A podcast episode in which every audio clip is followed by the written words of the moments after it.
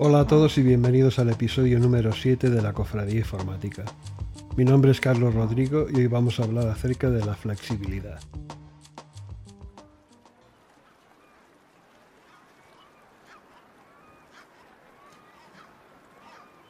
Tener flexibilidad es algo deseable.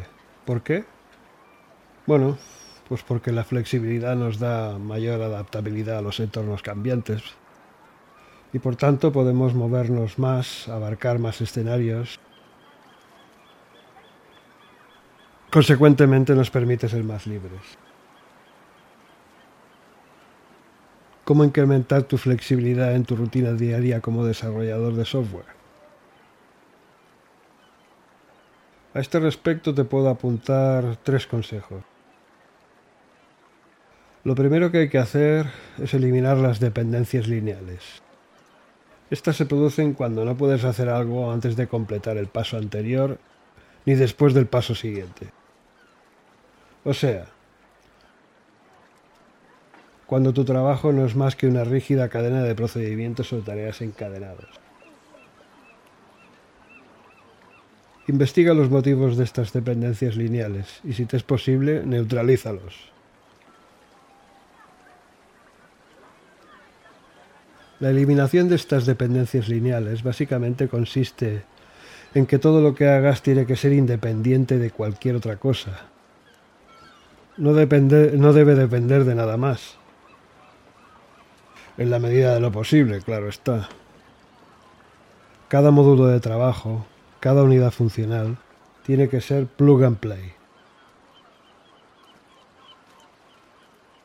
En segundo lugar, Trata de eliminar límites innecesarios. Por ejemplo, imagina que estás utilizando una librería de JavaScript que te gusta mucho, pero por el motivo que sea, esta deja de estar disponible en línea o te da algún tipo de problema en un escenario concreto. Bien, tal vez sería buena idea eliminar tal dependencia y buscar un camino alternativo aunque ello implique tener que codificar tu propia librería. Esta decisión incrementaría la flexibilidad de tu proyecto enormemente. Y el tercer consejo es aprovecharse del trabajo asíncrono. ¿Qué significa esto? Bueno, muchas veces puedes llevar tu productividad a niveles récord simplemente cambiando tus horarios de trabajo. Puede ocurrir que tú eh, trabajes mucho mejor desde las 7 de la noche hasta las 2 de la madrugada, por ejemplo. Si es así, por la razón que sea, hazlo. Cambia.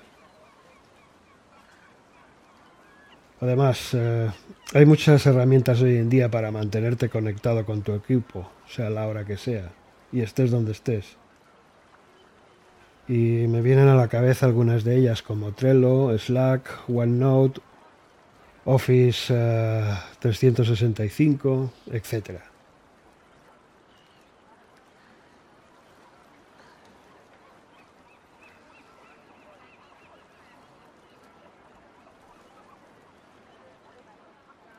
Otro ejemplo de flexibilidad en relación con el consejo número uno y número dos es el uso de APIs.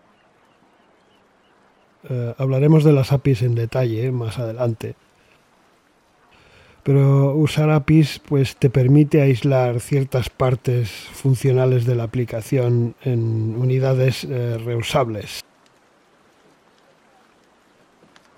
Y esto es extremadamente importante para incrementar la flexibilidad de un sistema.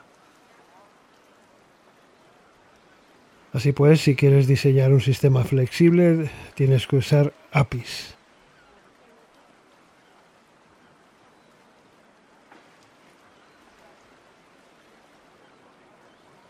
Y ya veremos por qué más adelante con todo lujo de detalles. Por ahora me conformo con que relaciones eh, el concepto de flexibilidad con las APIs.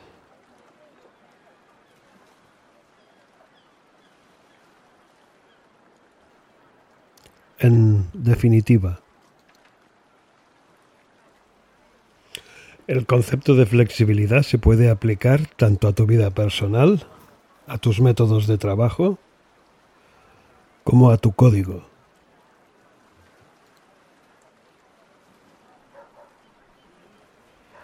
Y eso ha sido todo por hoy. El episodio de hoy ha sido bastante breve, pero bueno, quería hacer un breve apunte acerca de la flexibilidad. Disfruta de tu café y hasta la próxima.